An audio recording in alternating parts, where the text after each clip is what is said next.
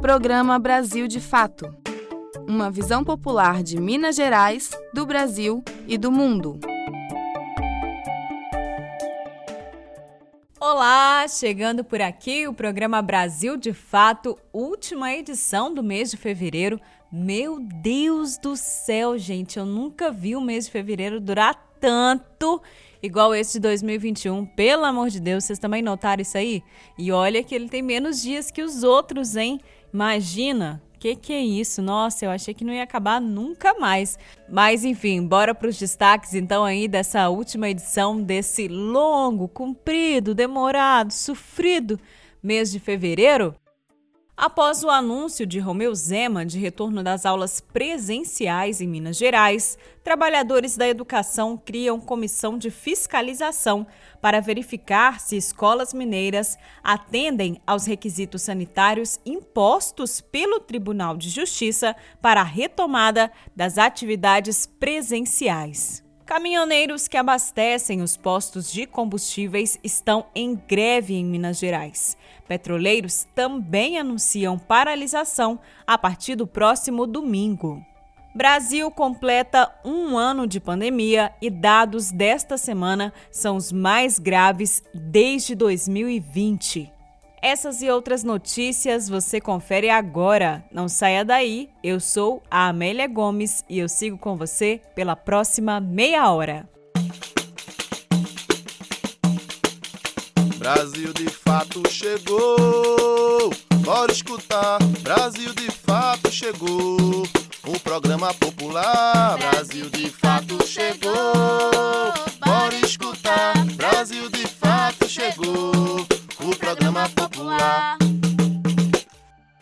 Minas Gerais está próximo de alcançar 900 mil registros de coronavírus e quase 19 mil óbitos. As cidades mineiras estão aí à beira de um colapso no sistema de saúde, com poucos leitos de UTI.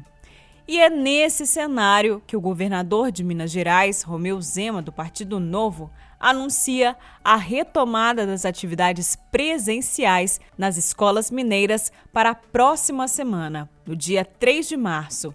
O retorno das aulas está marcado para o dia 8 de março.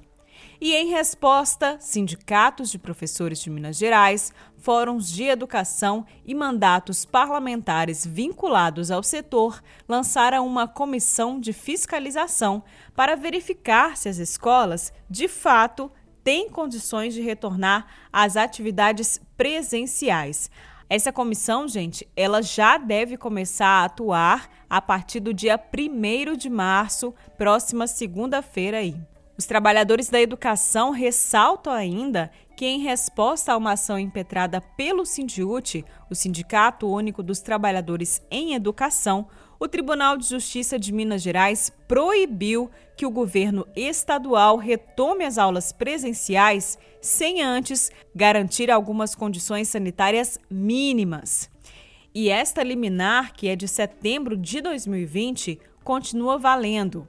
Foi isso que ressaltou a deputada estadual Beatriz Cerqueira do PT durante a coletiva de imprensa de lançamento dessa comissão de fiscalização.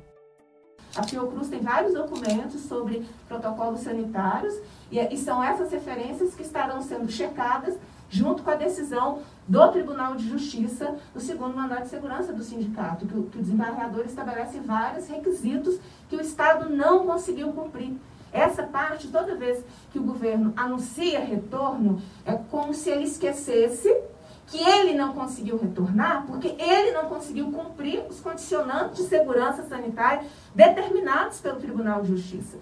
A comissão vai atuar fiscalizando as condições físicas das escolas em retomar as atividades. Vão verificar coisas como a existência de banheiros, de pias nos banheiros para lavar as mãos, se a escola comporta alunos, professores e trabalhadores de acordo aí com as normas de distanciamento social, né?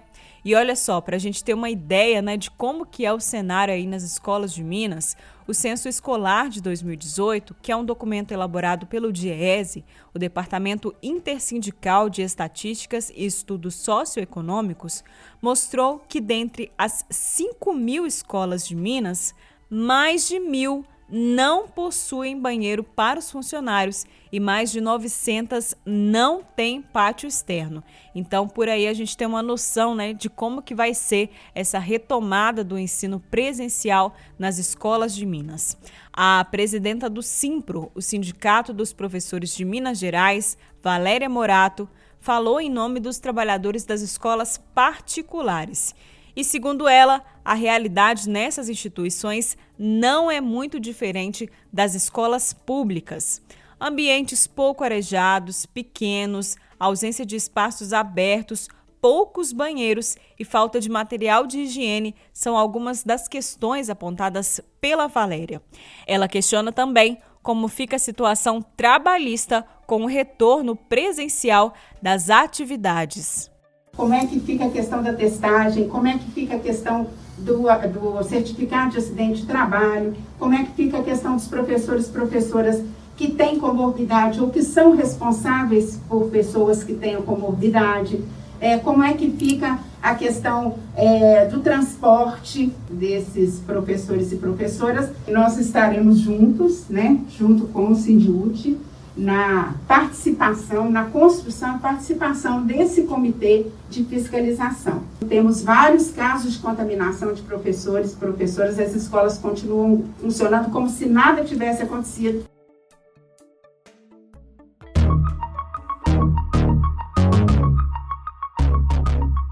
Sabemos que crianças sem escola é algo que ninguém quer, mas voltar às aulas presenciais sem vacinação em massa para toda a população é crime contra a vida. Nesse 8 de março, queremos vacina para todos e todas. Investimentos no SUS, investimento em educação. É pela vida das mulheres. Fora Zema, impeachment de Bolsonaro já. Siga 8M Popular no Instagram e no Facebook.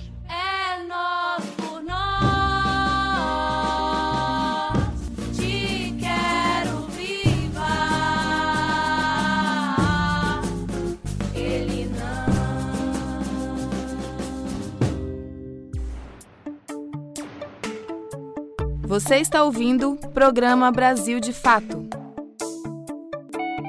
Uma visão popular de Minas Gerais, do Brasil e do mundo.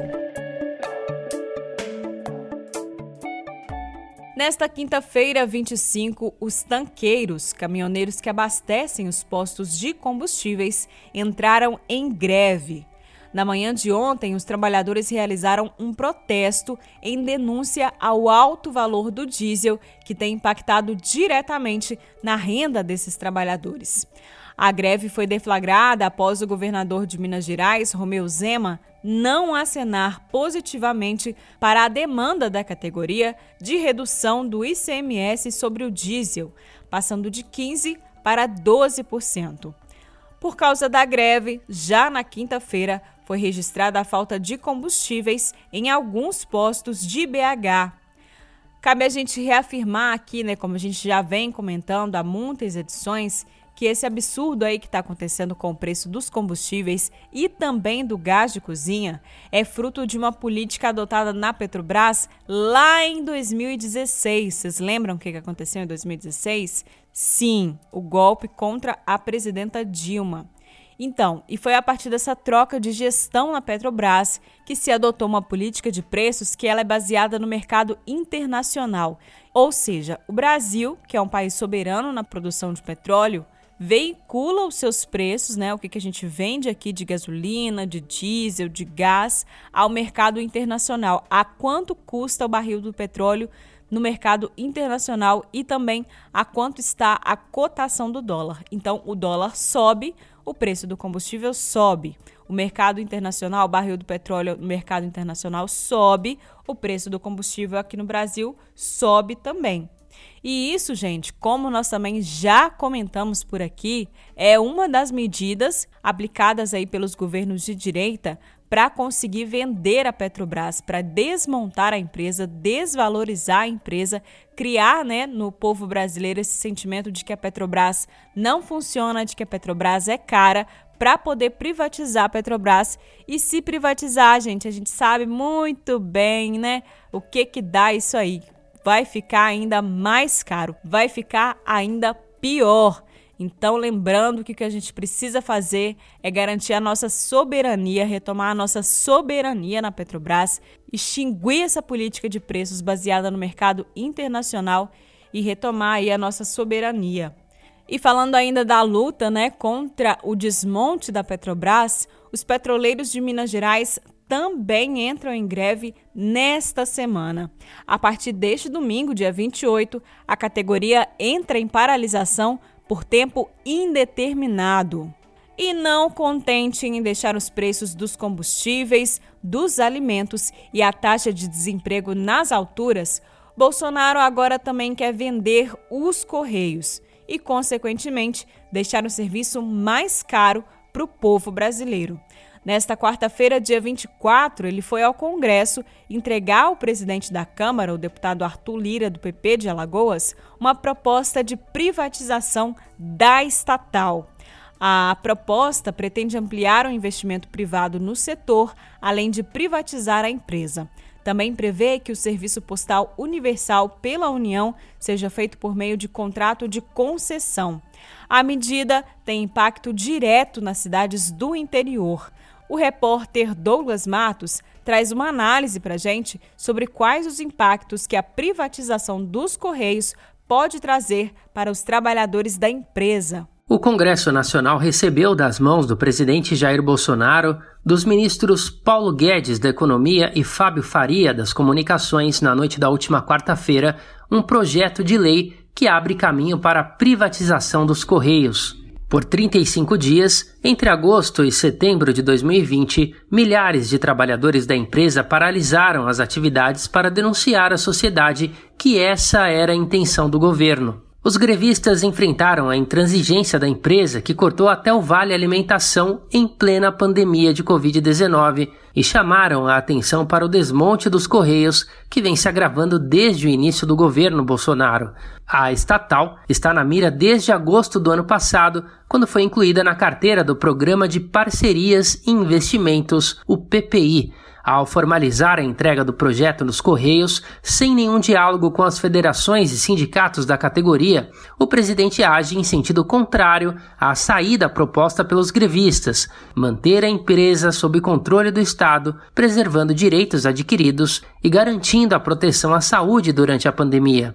Em 2019, os Correios tiveram uma receita líquida de mais de 18 bilhões de reais, com um lucro líquido de 102 milhões. De São Paulo, da Rádio Brasil de Fato, Douglas Matos. Essa emissora é parceira da Rádio Brasil de Fato. Um ano após o primeiro caso de Covid-19, que foi oficialmente registrado aqui no Brasil em 25 de fevereiro de 2020, o nosso país passa pelo pior momento da pandemia. Nesse último mês, gente, em média, nós temos fechado aí com um registro de mais de mil mortes por dia em decorrência do coronavírus. Apenas entre janeiro e fevereiro, o número de óbitos cresceu mais de 30%. O repórter Douglas Matos traz um balanço da evolução da pandemia aqui no Brasil. O Brasil registrou nesta quinta-feira, dia 25, o dia com mais mortos pela Covid-19 desde o início do surto, em março de 2020. Um ano após o primeiro infectado, o país vive o pior momento. Também nesta quinta-feira foi superada a marca de 250 mil mortos, de acordo com o Conselho Nacional de Secretários de Saúde, o CONAS. Foram 1.541 óbitos no dia, totalizando 251.498 mortes desde o início da pandemia do novo coronavírus. O balanço do CONAS indica o dia 7 de janeiro como o mais letal, com 1.841 mortos. Entretanto, na ocasião, foram somados registros de dias anteriores em razão da falta de repasse de dados por alguns estados. A média de mortes está em uma curva com forte tendência de crescimento. Desde a segunda-feira, dia 21, a média de vítimas subiu mais de 10%. Nesta quinta-feira, dia 25, portanto, o cálculo está em 1.149 mortes e o um número superior ao pior momento do primeiro impacto da Covid-19 no país entre junho e setembro do ano passado. Também, há 30 dias, essa média está acima de mil mortes diárias. O pior momento do surto de Covid-19 no país está evidenciado no colapso do sistema de saúde em diferentes cidades. Em São Paulo, os municípios de Araraquara e região vivem o esgotamento de leitos. O estado também registra recordes diários de internados em unidades de terapia intensiva. Na Bahia, o governo anunciou medidas rígidas de isolamento com a proximidade da falta de leitos. De São Paulo, da Rádio Brasil de Fato, com reportagem de Gabriel Valeri, da Rede Brasil Atual, Douglas Matos. E na edição passada, nós tiramos a dúvida sobre o que fazer, né, caso o paciente do grupo prioritário tenha perdido o prazo para se vacinar. Hoje, nós vamos esclarecer outra questão. Tomei a primeira vacina. Ainda assim eu posso ser contaminado? Nós vamos entender tudinho, direitinho, na reportagem de Lu Sodré.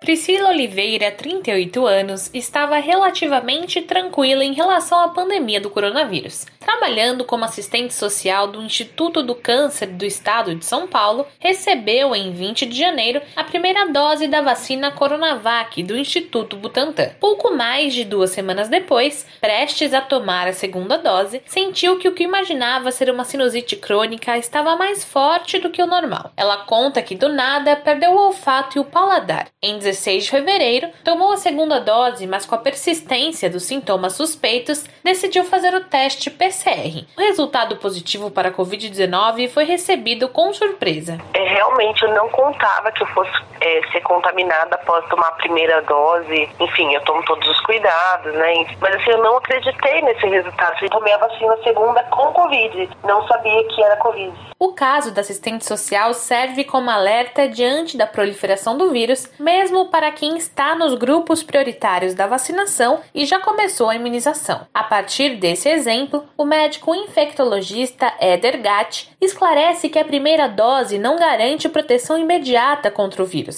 Quando uma pessoa toma a vacina, seu corpo é exposto aos antígenos, substâncias que desencadeiam a produção dos anticorpos. Ele explica que esse processo pode levar de duas a três semanas. A segunda dose da vacina, aplicada 14 dias depois, em média, constitui a defesa e estimula ainda mais a proteção de anticorpos específicos, consolidando a chamada memória imunológica. Há também casos como o de Priscila, em que logo após a vacinação com a primeira dose, a pessoa é exposta ao vírus. Segundo o infectologista, isso ocorre porque o organismo ainda não produziu as defesas necessárias e a doença evolui com sintomas leves. Os estudos de eficácia das vacinas mostraram que nenhuma delas é 100% eficaz em termos de evitar a infecção. Então, a pessoa vacinada, mesmo com duas doses, ela eventualmente pode se infectar. É, o risco é menor do que se ela não fosse vacinada, mas mesmo assim esse risco existe. E aí, assim, por isso que, mesmo com as duas doses, mesmo semanas após a segunda dose, a pessoa tem que continuar com medidas de proteção individual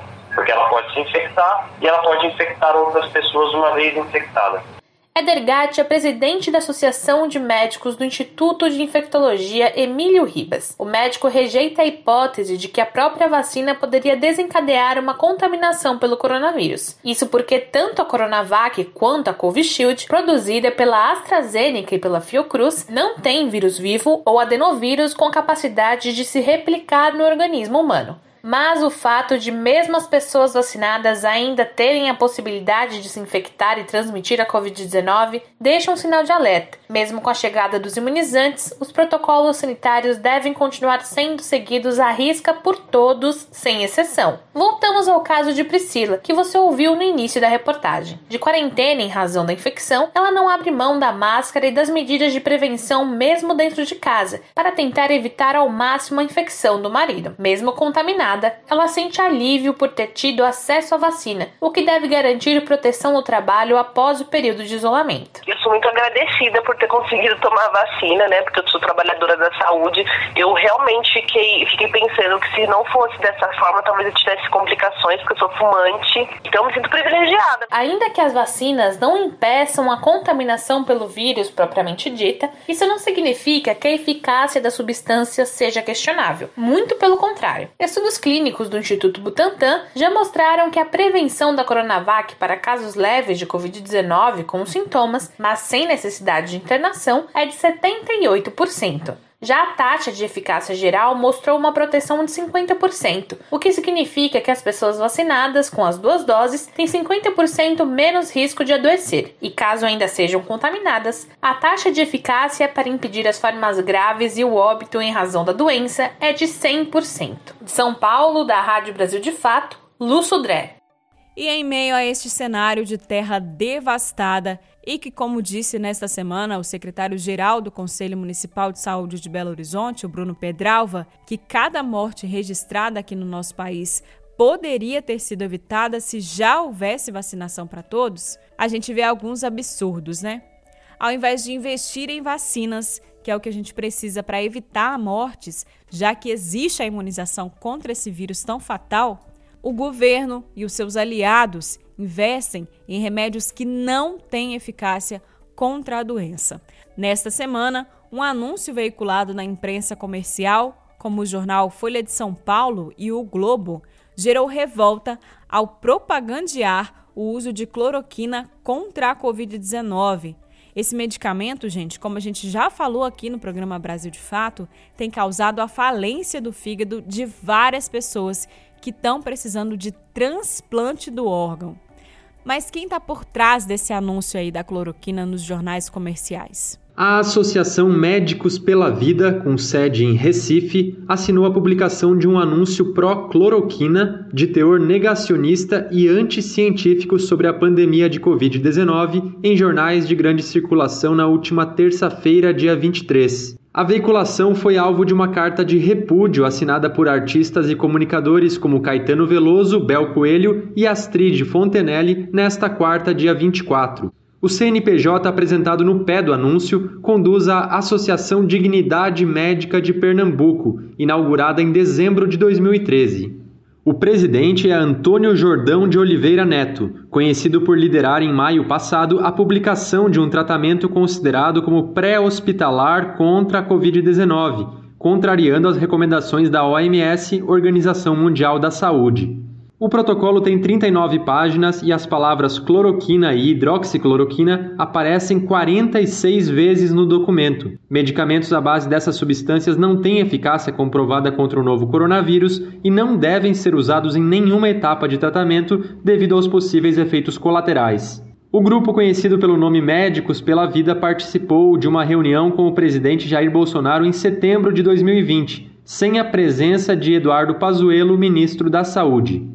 O site do Médicos pela Vida não informa o número total de filiados, mas apresenta uma lista de 70 membros que ofereceriam o que se chama tratamento precoce contra a Covid, ou seja, utilizando uma expressão incorreta e de uso inadequado. Por outro lado, artistas publicaram na manhã desta quarta-feira, dia 24, uma carta em repúdio à publicação desse anúncio com informações falsas sobre a pandemia que já matou mais de 250 mil brasileiros. Confira a carta do coletivo 342 Artes na versão online desta matéria no brasildefato.com.br. De São Paulo, da Rádio Brasil de Fato, Daniel Giovanaz. É pela vida das mulheres. Vacina para todas com impeachment já. Enquanto Bolsonaro precariza o SUS, libera as armas e fortalece as transnacionais em pleno contexto de pandemia, em Minas Gerais, as atingidas e atingidos pelo crime da Vale em Brumadinho foram violadas pelo governo Zema, que assinou um acordo com a Vale sem a participação das vítimas. As mulheres querem viver fora Bolsonaro, fora Zema. Siga o 8M Popular no Instagram. É nós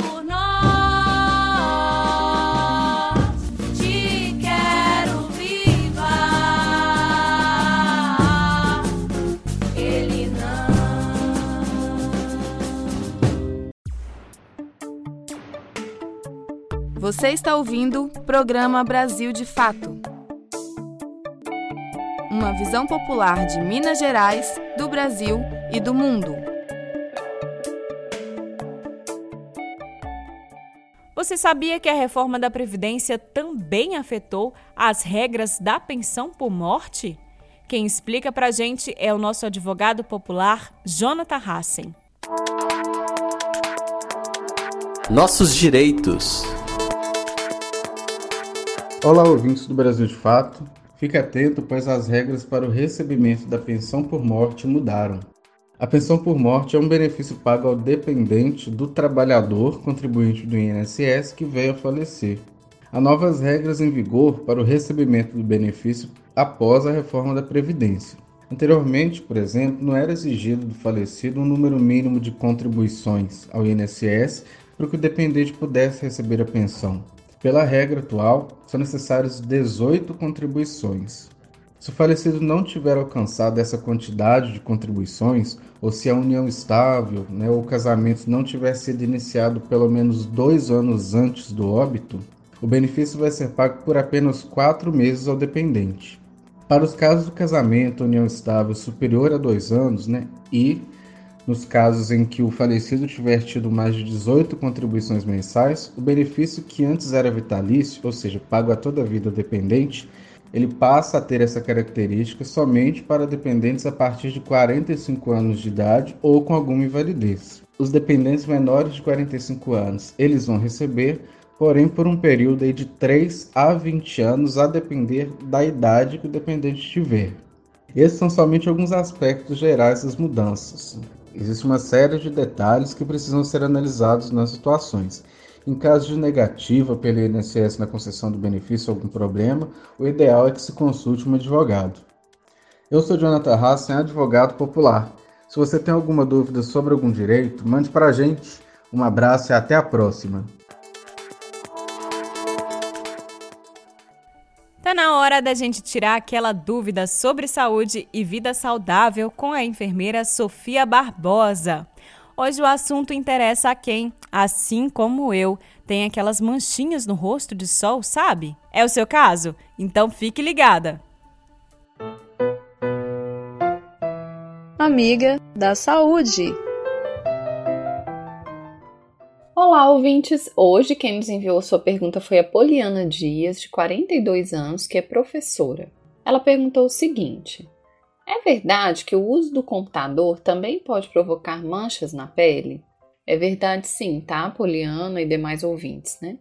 Embora a luz solar, gente, ela seja a grande vilã, né, nesse quesito, né, de manchas e tudo, a luz artificial, que é também que a gente chama de luz visível, né? Essa luz que é gerada pelas lâmpadas de LED, celulares, tablets, computadores, né?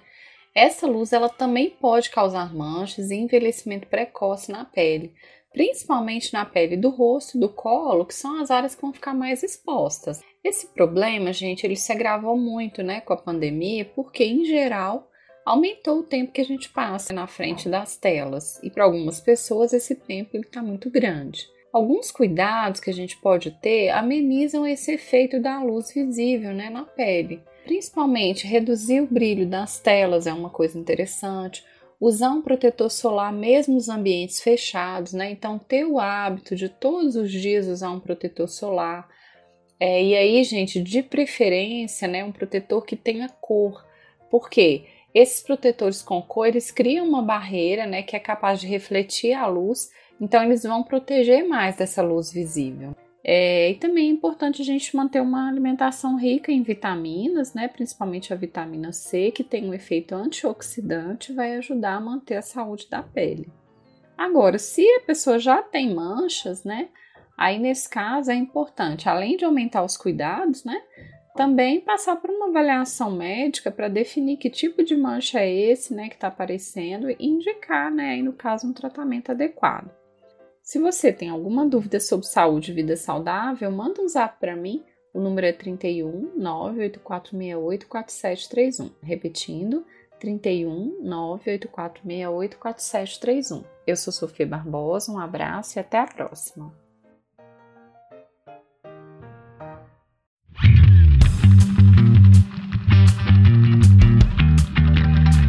Resenha Esportiva. E a gente não podia encerrar o programa de hoje sem fazer aquele comentário básico sobre o mundo da bola. Então, bora conferir os gols da semana? Gol de placa! A Federação Mineira de Futebol vai transmitir gratuitamente na internet todas as partidas do Campeonato Mineiro deste ano, com exceção daquelas que vão ser transmitidas pela Globo ou seu canal de assinatura.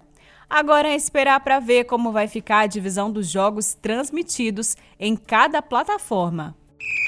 Gol contra. As páginas de internet do Palmeiras e da fornecedora de material esportivo Puma sofreram ataques racistas após a campanha de lançamento do novo uniforme do time. A causa dos ataques foi a presença exclusiva de modelos negros na campanha, que tem como título O Palmeiras é de Todos. O programa Brasil de Fato fica por aqui. Esta edição teve roteiro, trabalhos técnicos e apresentação de Amélia Gomes. A produção é da equipe de jornalismo do Brasil de Fato. Lembrando que este programa é reprisado no sábado, às 11h30 da manhã e no domingo, às 7 da manhã. Um bom final de semana para você, viu? Programa Brasil de Fato uma visão popular de Minas Gerais, do Brasil e do mundo.